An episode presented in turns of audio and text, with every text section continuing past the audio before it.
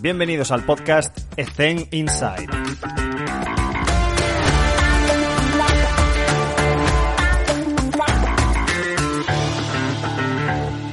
Bien, pues muy buenas a todos. Hoy estamos con Julen Castellano en el episodio, en el show. Y bueno, primero, muchísimas gracias por, por, tu disponibilidad. Julen, ¿cómo te encuentras en estos días de confinamiento? Espero que tú y los tuyos tengáis mucha salud. ¿Qué tal? ¿Cómo estás? Hola, pues eh, primer, primer, en primer lugar, muchas gracias por, por la invitación de, bueno, de, intentar hacer llegar a, mucha gente, bueno, alguna, alguna cuestión que les puede interesar y en segundo lugar, bueno, decirte que yo tengo la suerte de que en todo mi entorno estamos estupendamente y la verdad es que no nos quejamos. Eh, estar en casa, pues bueno, es, es, lo que, es lo que toca ahora mismo, pero con la, con la suerte de que la salud está estupenda. Perfecto. Pues muchísimas gracias por estar con nosotros. Y la primera pregunta, me gustaría saber eh, contextos de, y realidades diferentes de nuestros compañeros de trabajo y pues que me explicases un poco cómo era tu día a día en tu jornada laboral y también pues relacionado un poco con la primera pregunta que son cuáles son tus líneas de investigación para saber un poco cómo, cómo era tu semana tipo. Muy bien, mi semana tipo, eh, la, la, verdad es que ha ido cambiando mucho, o mi día tipo ha ido cambiando mucho a lo largo de los años. Sí. Eh, si bien es, es, verdad que, bueno, que mi vinculación a la universidad eh, me, me, mantiene unos quehaceres diarios uni, eh, universitarios de docentes investigadores, uh -huh. pero al mismo tiempo eh, complemento con, con, mi asesoramiento al, a un club profesional de fútbol. Por tanto, mis, mis días son largos, son, son intensos. Eh, habitualmente me levanto a las 7 de la mañana y me acuesto a las 11 de la noche y prácticamente pues no, no, no apago el ordenador. Eh, uh -huh. eh, en esta dinámica del día a día paso por todos los, paso por la facultad, paso por, la, por los campos de entrenamiento y paso mucho tiempo delante del ordenador eh, recolectando datos e intentando llevar a cabo pues los análisis pertinentes. Uh -huh. Y en cuanto a las líneas de investigación, ¿me puedes explicar un poco cómo, sobre qué trabajas y para que tengamos un poco tu, tu perfil investigador un poco más, más definido? Muy bien, mi, yo realicé el, el, doctorado en el año 2000 uh -huh. eh, y mi tema de investigación fue un análisis observacional de la acción de juego en fútbol, un análisis del rendimiento en fútbol, en fin y al cabo. Sí. Y mis líneas de investigación, pues, han ido un poco eh, de la mano de ese, de ese primer, digamos, como hito en el que el investigador de alguna forma certifica que puede ser investigador, ¿no? La verdad es que en sí. todo este tiempo, casi pues estos 20 años, eh, he ido incorporando en mi, en mi bagaje pues toda la, la, tecnología que he podido y esto de alguna forma me, me, me ha ido abriendo eh, diferentes caminos de, de investigación. Eh, uh -huh. Me estoy refiriendo, por ejemplo, a los sistemas de videotracking, a los sistemas GPS y esto, bueno, pues eh, de alguna forma me ha facilitado el hecho de empezar a, a, a, conectar muchas, muchas, líneas, muchas líneas de investigación que en un primer momento pues estaban un poco como separadas, aisladas.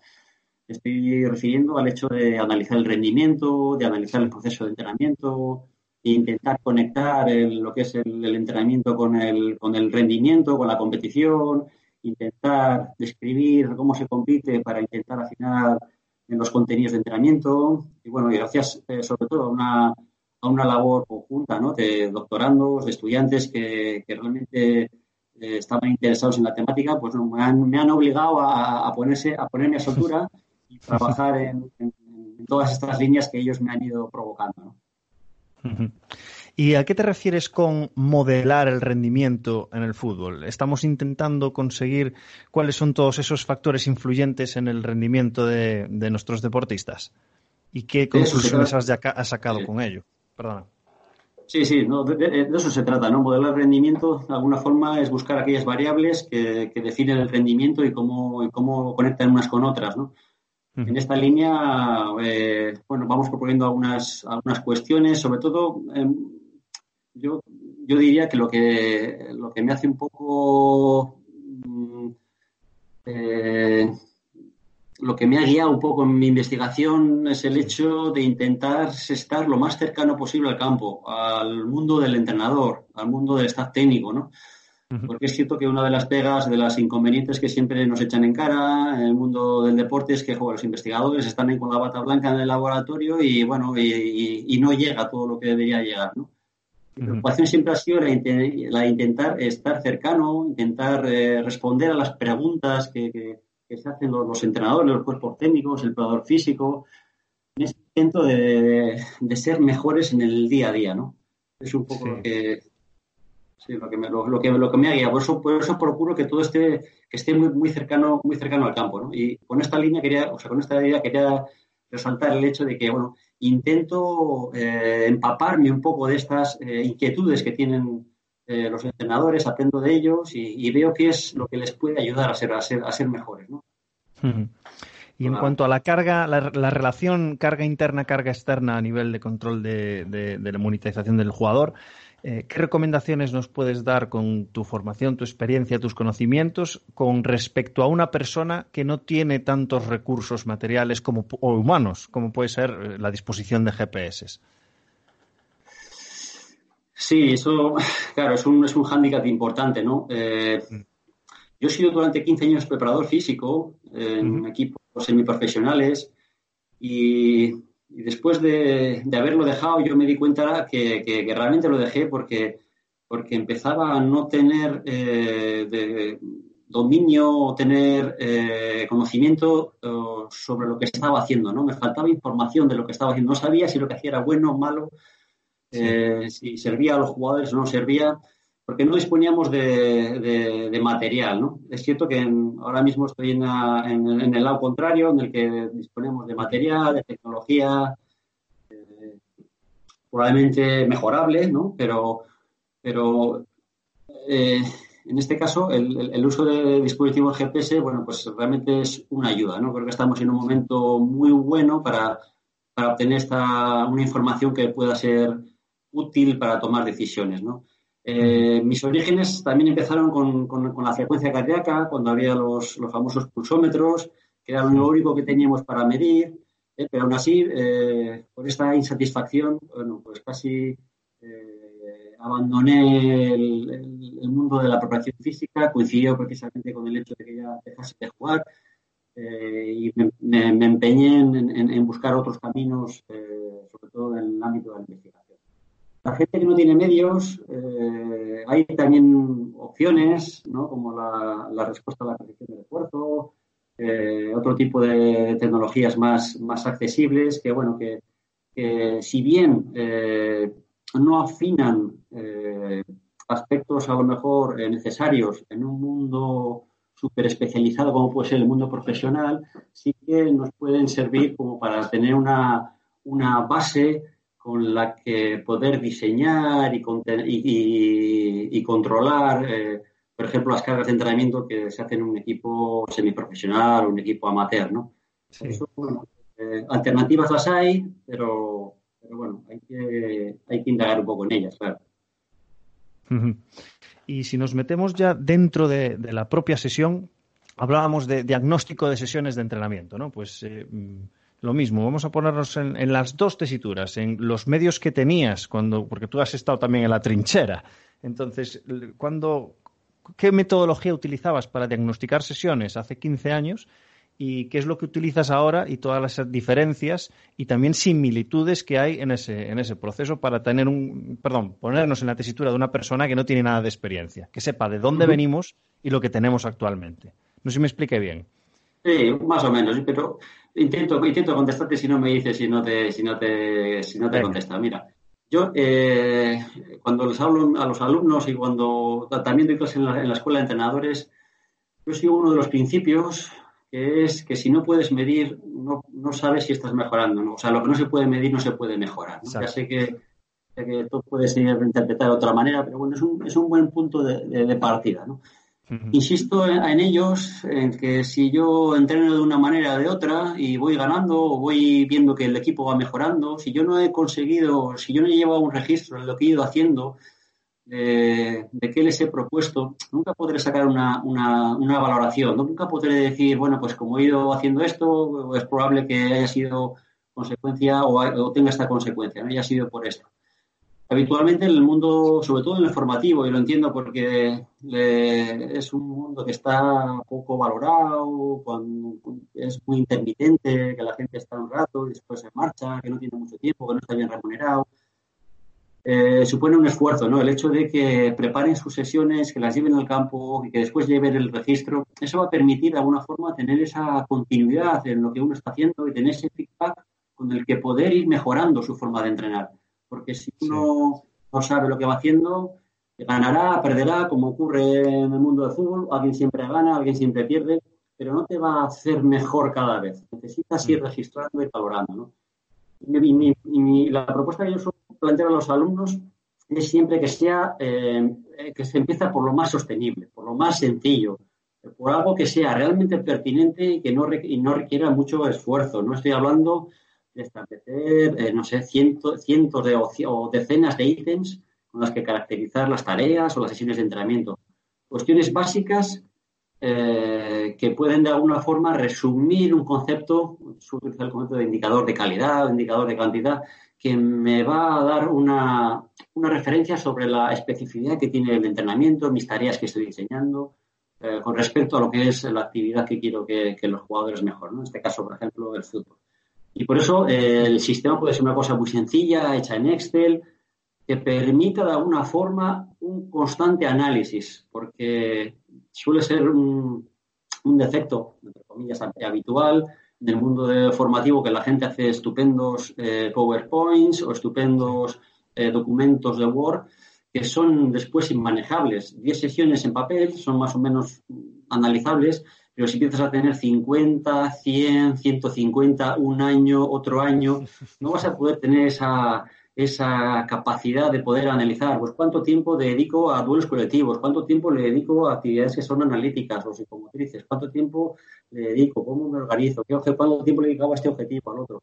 Eh, al fin y al cabo necesitamos manejar el dato con el que eh, poder tomar mejores decisiones, saber si el equipo eh, está yendo por buen camino, por mal camino, en función de lo que, lo que por lo que he empezado. ¿no? no puedo mejorar aquello que no puedo medir.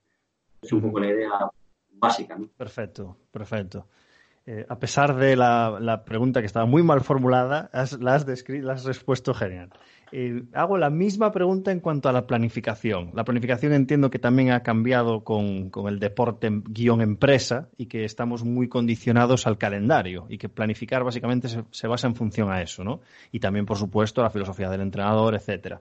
Pero me gustaría hacerte la misma pregunta qué cosas has cambiado a nivel de planificación, qué cosas se te permitían hacer antes que ahora es imposible por culpa de calendario y, cuál es tu realidad actualmente a nivel de cómo consideras tú que es una buena planificación y cuáles son las claves, consideraciones a tener en cuenta.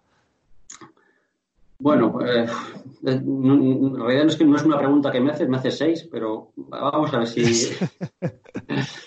Y la verdad es que tampoco, eh, en, mi, rol de científico del deporte, eh, tampoco es que me dedique a planificar, ¿no? Pero sí que me dedico a analizar lo que, lo que, lo que se ha llevado a cabo en, hmm. las sesiones de entrenamiento, ¿no? Y por ponerte un ejemplo, el año pasado, que se jugaba, por ejemplo, los lunes y los viernes, yo pude calcular que hay que había hasta, creo que eran hasta 30, estoy diciendo memoria, hasta 32 sesiones diferentes Sesiones mm. diferentes entendidas como sesión post y pre a un posible partido. Microciclos de cuatro hasta nueve, días de entrenamiento. Claro, si haces 250 sesiones y hay 32 formas distintas de, sesiones, realmente se hace muy complejo, ¿no? Eh, el poder ya no solo planificar, sino intentar sacar una, un análisis de lo que uno va haciendo, si se va ajustando o no, porque claro, tienes muy poco dato de cada uno de, cada uno de los tipos de, sesiones que, se realizan. En cualquier caso, independientemente de lo que, como dices tú, efectivamente estamos muy condicionados por las televisiones, por los horarios. Eh, el fútbol es así, eh, es eh, lo que mantiene y de alguna forma tenemos que, que lidiar con estas eh, con estas limitaciones, ¿no? Eh, porque realmente ni los calendarios ni los horarios se está pensando en lo mejor para los jugadores, sino se está pensando para sacar el máximo rendimiento económico. Ese es el punto de vista. Eh, En cualquier caso, lo que, lo que estamos uh, teniendo en cuenta, en este caso la pregunta que me hacía sobre cómo, qué considero para planificar, es siempre intentar buscar una progresión lo más ajustada posible para evitar eh, posibles eh, escenarios donde eh, la carga del jugador adquiera picos respecto al anterior, a lo que está habituado fuera de lo que fuera de lo que de lo que está habitual, no valga la redundancia es un mm. poco, intentamos guiarnos por esa, en esa línea, ¿no? Intentando lidiar con lo que, con lo que uno se encuentra casi cada semana de, inesperado, ¿no? En, muchos aspectos. Me gustaría entrar en los cuestionarios de control de carga. Me gustaría saber cómo los llevas a cabo a nivel metodológico. Me pongo un ejemplo. ¿Cuándo les haces la pregunta? si dejas pasar cierto tiempo, si lo haces de manera individualizada y anónima para que no sepa lo que dijo el otro, si lo tienes estandarizado por medio de una aplicación. Cuestionarios de control de carga. ¿Qué, nos puedes contar? Bueno, los, los cuestionarios de control de carga tienen cierta controversia. Eh, la mayor desventaja que yo les veo es que es un indicador global, con lo cual no sabes si es que es eh, la carga que se obtiene de él, como por ejemplo la sesión RPE, no sabes si el indicador es porque has hecho 100 minutos a una intensidad de 6, 600, o has hecho 600 minutos a una intensidad de 1. Mm. Ese es el, mayor inconveniente, ¿no? Pero evidentemente es la, mayor ventaja que tiene es que son de fácil uso, de fácil, eh, de fácil manejo, ¿no?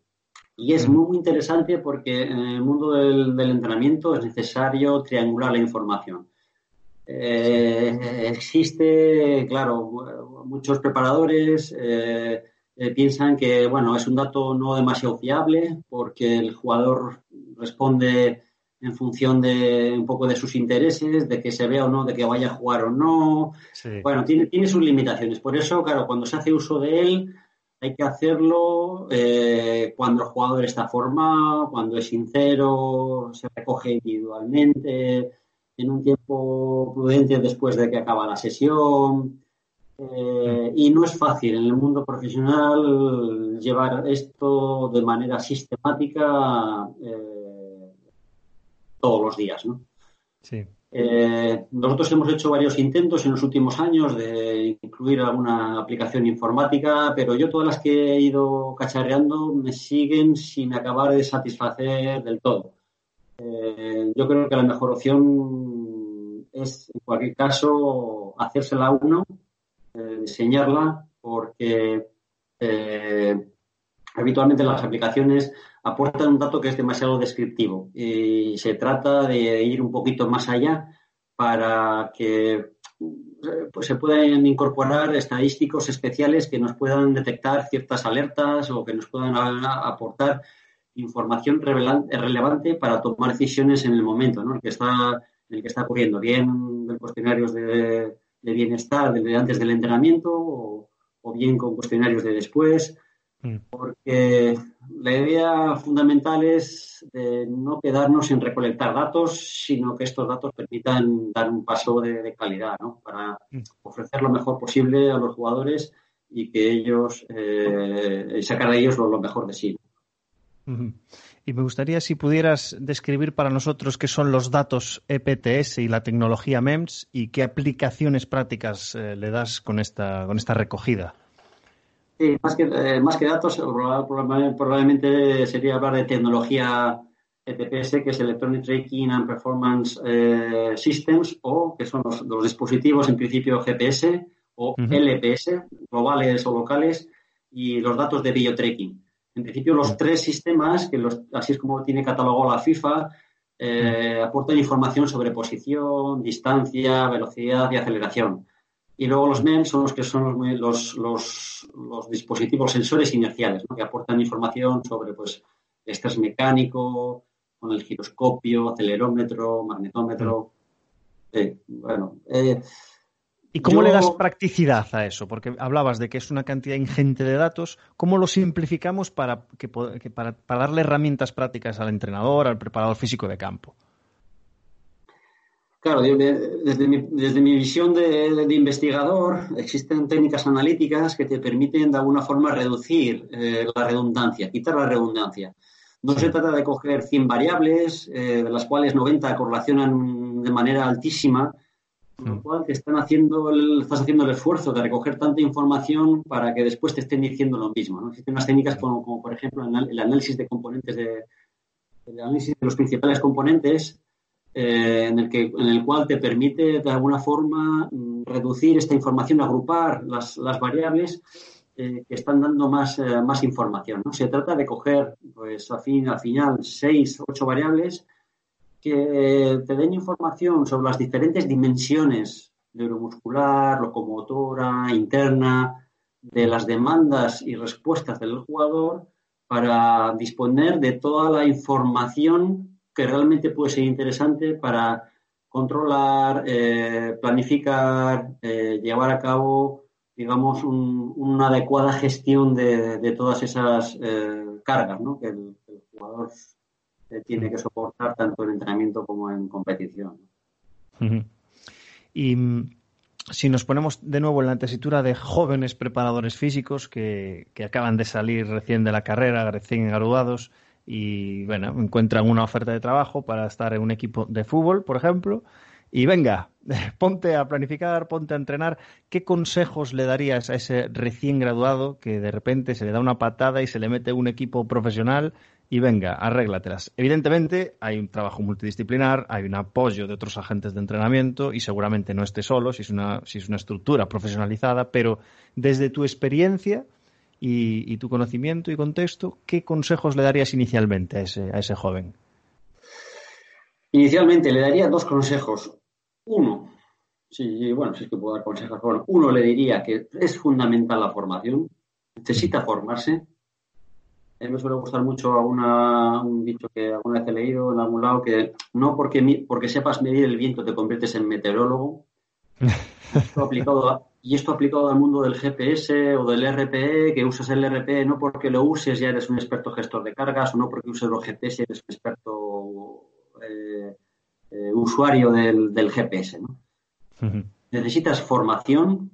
Eh, los grados, ahora que se han vuelto probablemente un poco más generalistas, por lo menos el, nuestro, en el que yo imparto docencia, se ve muy. Yo, te pongo el ejemplo, ¿no? yo, yo cuando hice esta carrera, yo cuando hice la licenciatura, cursé 30 créditos de fútbol y, este, y ahora mismo en grados se cursan 4,5 créditos de fútbol.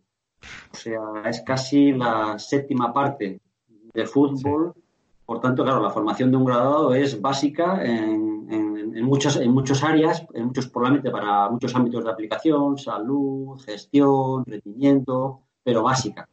Por tanto, va a necesitar complementarse con formación. Con formación, Claro, eh, si su orientación es clara hacia un rol de científico del deporte, evidentemente con máster que, toquen cuestiones que tienen que ver con la investigación. Eh, porque en esta formación incluyo no aspectos únicamente del juego o, aspectos únicamente de la tecnología, sino también aspectos estadísticos que le, van a permitir eh, poder manejarse mm, más o menos o cada vez mejor en un mundo donde está saturado de datos.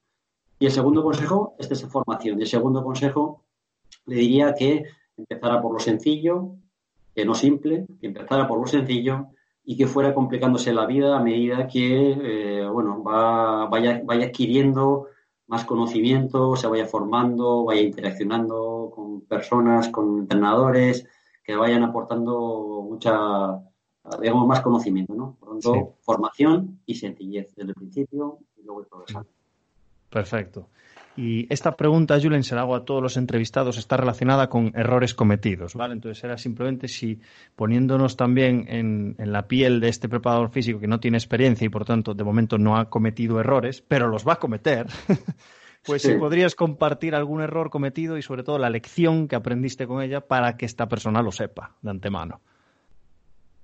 Bueno, yo más que, más que un error en concreto que, me, que, luego del cual aprendí, yo, tengo la sensación de que todos los días cometo errores, todos mm. los días me hago preguntas de lo que he hecho, sigo siendo curioso, no me quedo satisfecho con, con ningún informe que, que acabo, siempre mm. creo que puede ser mejorable mi punto de vista es que, es que cada día tienes que ser un poquito mejor.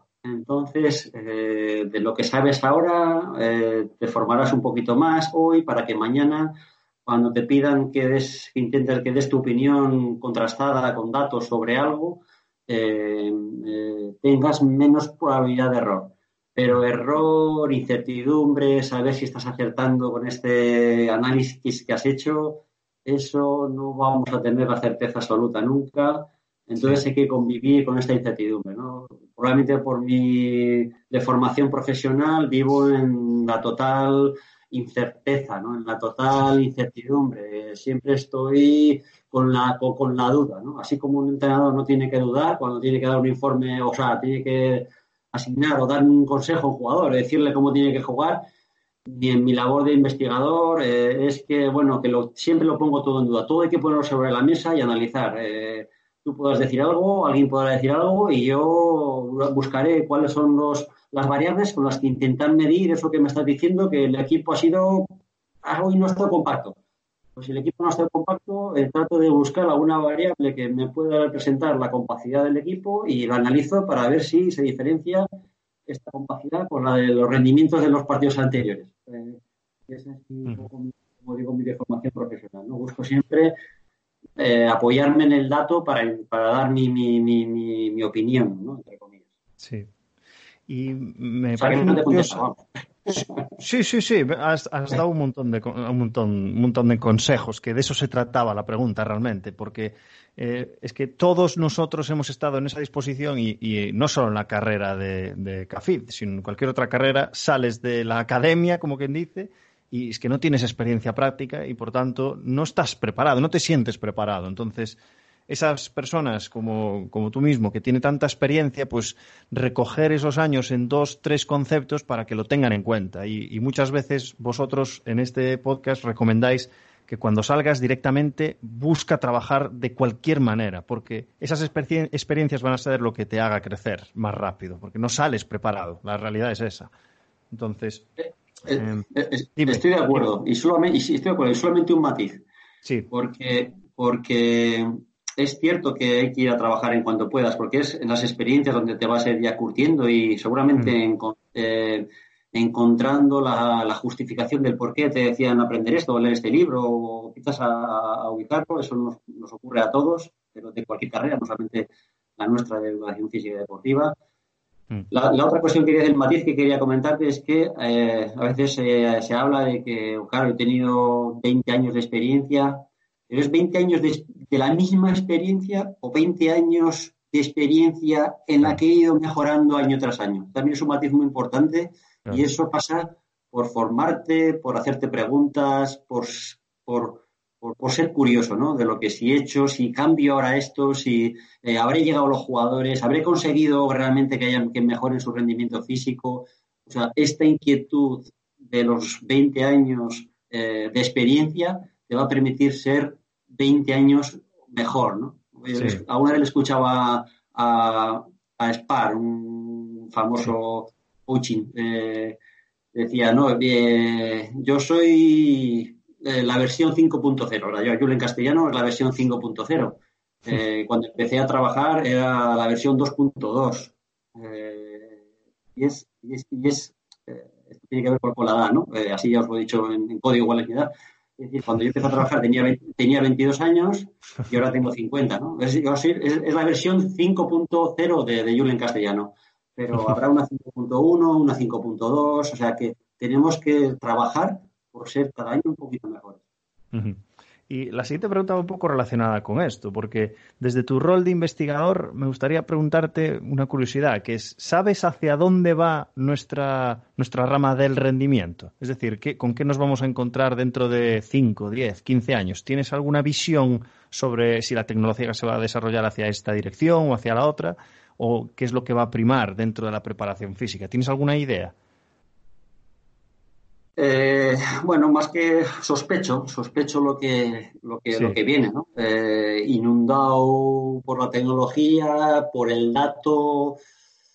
Eh, mm. comentaban, perdona, Julen, mm, comentaban hace muy poco una entrevista que, que, sobre todo en el baloncesto, está empezando a haber mucha colaboración entre preparador físico interno y externo. Me explico.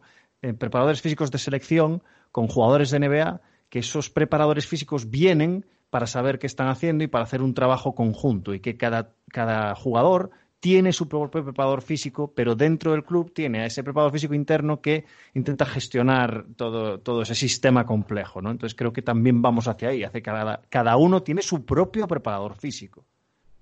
Sí, sí, yo esto también lo he vivido aquí en el, en el Alavés. Cada, cada, a unos jugadores tienen su propio preparador físico y le piden a ellos eh, el asesoramiento. Lo que pasa es que estamos todavía un poco lejos de poder coordinar todo eso. Porque ahora que está tan de moda y resulta tan necesario el cuantificar las cargas para saber lo que va, lo que va ocurriendo, eh, eh, necesitamos una máxima conexión entre lo que se hace fuera y lo que se hace dentro, porque si no, si de dentro no sabe lo que se hace fuera, eh, vamos al,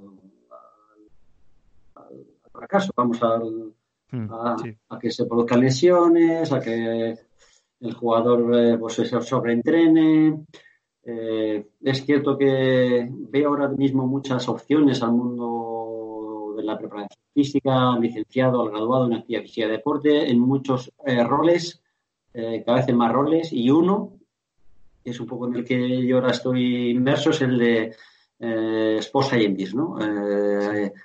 Que no es lo mismo que el Sport Data Scientist, que es, digamos, como quizás más, más cercano al mundo del del informático, del ingeniero en Big Data, de datos, que claro, no es nuestra formación, nosotros que tenemos que estar un poco en la conexión, en, lo que ellos nos aportan, porque no saben de lo que es del fútbol y lo que aporta el entrenador, que es lo que necesita del fútbol, este camino intermedio para unir los puntos, estas conexiones, es donde veo el perfil, por ejemplo, de los graduados, ¿no? Pero claro, requiere, requiere cierta formación, evidentemente, no, con un simple graduado vas a, vas a poder eh, tener las competencias necesarias para poder abordar ese, ¿no?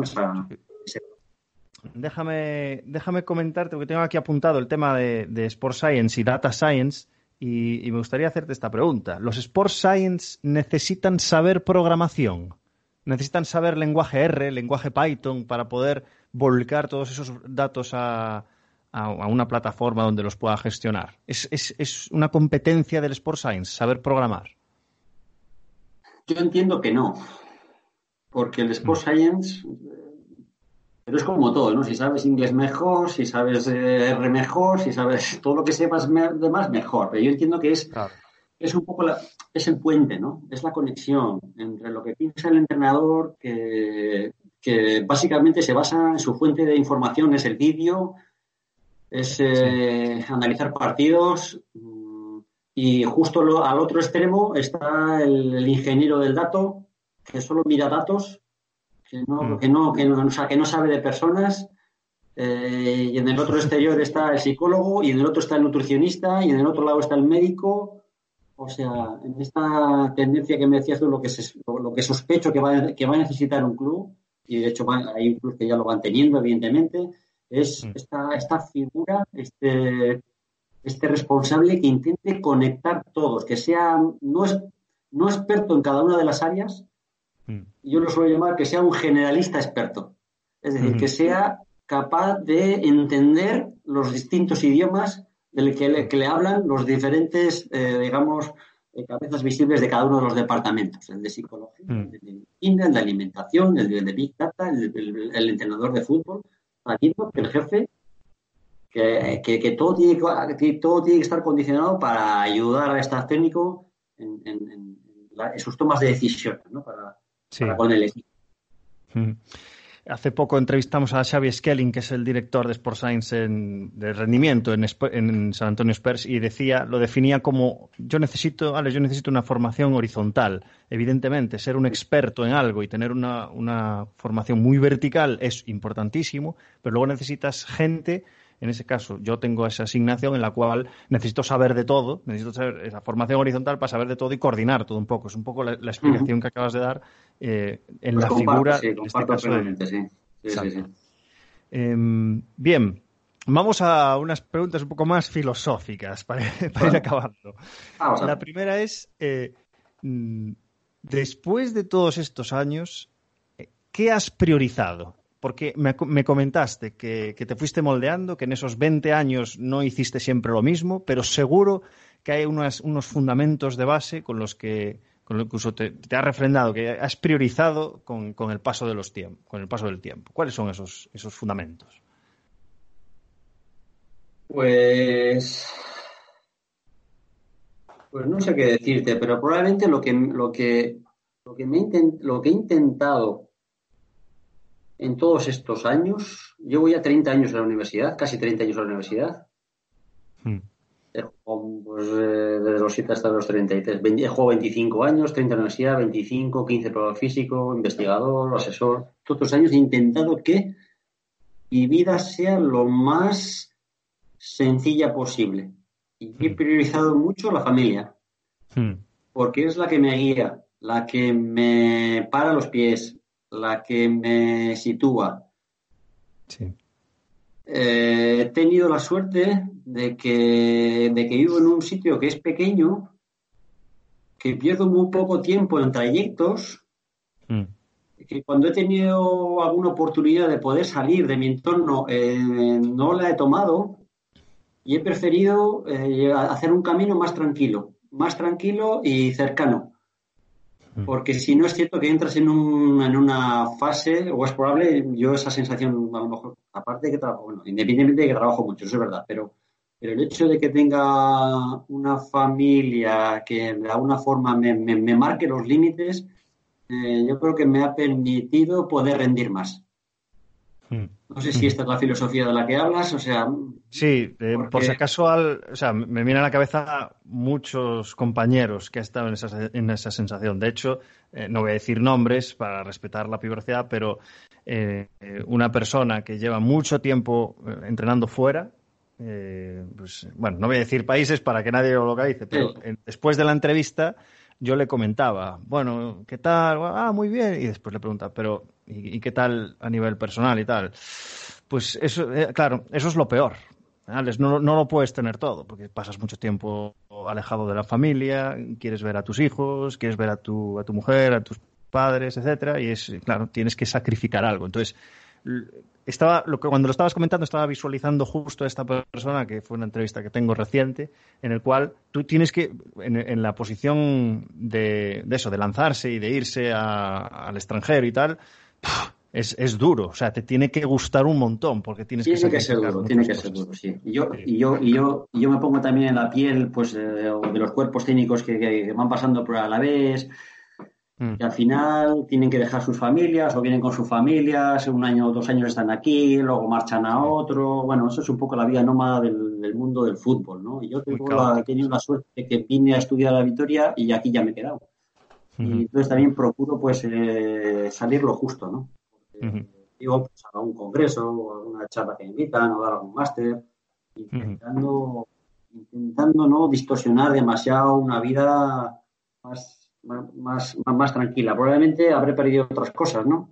Eh, pero bueno, he ganado otra que es una mayor paz interior, yo qué sé, y, poder, y poder, estar más, más tranquilo, más a gusto. Eh, y bueno, la verdad es que no sé, no, o sea, y tengo, la verdad tengo la duda, no es que por haber dedicado tiempo a la familia eh, podía haber sido mucho mejor, no lo creo, probablemente podría haber sido mucho peor, ¿no? Porque es cierto que puedes tener más tiempo, pero, pero también igual estás menos, menos estable o tienes menos, menos, menos equilibrio y por tanto rindes menos. O sea, hay que buscar el, el, término medio, hay que trabajar porque evidentemente el estar en la universidad, el estar ayudando al equipo, eh, de los doctorandos que voy teniendo y eso, bueno, eh, es, consume tiempo, pero bueno, el hecho de no tener, eh, pues que yo tengo compañeros que viven en Madrid o en Barcelona y para ir a trabajar necesitan 45 minutos, una hora en coche, digo, todos los días paso una hora para allí y otra hora para allá, y si tienes que cambiar de sitio y tienes que ir a otro lado, o sea, claro, no está dentro de mi, de mi esquema, ¿no? Todo el tiempo que estoy, estoy todo el tiempo disponible para poder trabajar en, en, casa o en la facultad o en el campo de entrenamiento. Mm. Antonio Gómez, el, prepa del Barça, lo comentaba, que en los viajes siempre se ponía algún podcast para aprovechar esas, esas horas muertas y en los autobuses pues leer, leer muchísimo. y, me consta que tiene una, biblioteca gigante. Em, eh, la siguiente pregunta era a ver si, Julen, podías recuperar eh, tanto el mejor como el peor consejo que te, hayan, que te hayan dicho o que hayas escuchado. Puede ser algo que te haya inspirado de verdad o, algún consejo que te haya dado alguna persona que dices, madre mía, ¿en serio me estás recomendando esto? A ver si podemos recuperar eso. Eh, pues es una pregunta difícil. No tengo, no tengo conciencia de tener eh, nadie que me haya aconsejado algo y que me haya realmente impactado. Hmm. Lo que sí tengo probablemente. Si no, alguien que te haya eh, influenciado. Es, sí, bueno, por supuesto los padres, ¿no? Pero es, es, es el hecho de que alguien a quien aprecias te pueda decir algo y, se vuelva ya automático para ti. Yo, eh, no sé, por ejemplo, eh, me dijo una vez mi madre, llegarás a ser lo que quieras.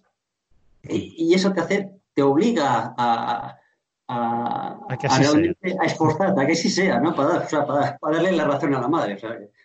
ese es, el, tipo de, a lo mejor, de consejo. No es una cosa que es inconsciente, que, la, que te, la, te la dice la madre o te la puede decir cualquiera, pero es alguien que realmente eh, creas, eh, o sea, tengas un afecto especial. Y eso ya te está diciendo, ostras, pues ya no le puedo defraudar. Eh, eso es más que, más que consejo, entiendo que eso es lo que me ha podido marcar más en la vida, ¿no? ese tipo de, cosas, ¿no? Un padre o de un padre que te ha hecho alguna, alguna cosa, pues si eres muy constante, hijo, pues nada, pues hay que ser constante. si es, Perfecto, perfecto. Y ya rematando, em, bibliografía, recomendación de alguna lectura. Desde aquí queremos que la gente lea, lea, lea, lea mucho y si podrías recuperar alguna lectura que te haya inspirado, que te haya gustado mucho. Eh, chavales, esto lo tenéis que leer sí o sí. Si eres más de papers, que me imagino que tendrás muchísimo, muchísima lectura de investigaciones, ¿qué les recomiendas? Sí, yo, yo la verdad es que, que, que, a la novela le, pues, le dedico poco tiempo. En mi vida, la verdad, eh, voy de paper en paper. Eh, es un poco lo que tengo en el día a día. Pero ¿Qué plataformas usas para, para, para, leer los papers? Eh, no, voy directamente o cuando es una cosa, me, focalizo en algún tema en concreto, a lo mejor puedo utilizar Mendeley mm. y, y, ahí pues hago mis anotaciones y me hago un análisis de contenido un poco más, más profundo. Si no, voy en lo típico de mis carpetas con, diferentes apartados y voy, y mm. voy recogiendo. Eh, bueno, ahora la verdad que el mundo este, en la era de la información en la que estamos, eh, tú no tienes que ir al artículo, sino que el artículo te viene, ¿no? Yo tengo, yo tengo, yo tengo alertas en, la web del conocimiento, por ejemplo, eh, que todo lo que se publica con la palabra fútbol, soccer o fútbol me llega. Entonces, todos los viernes le llegan pues 10, 20 o 30 artículos que se han publicado en, fútbol. Y yo me los, los, chequeo y veo quién está en mi temática, en mi línea de investigación, lo incorporo a mi, lo intento localizar y lo incorporo a mi, a mi base de datos o, mm. hecho, o, lo dejo ahí en, el, en, la basura. ¿no? Pero me hizo mucha, mucha ilusión, digo, hablando de libros, eh, en 2018, cuando saqué mi plaza de cátedra, eh, un compañero de, de A Coruña, además, eh, profesor de fútbol, eh, Tony Ardá, eh, me regaló el libro Pensar rápido, pensar despacio.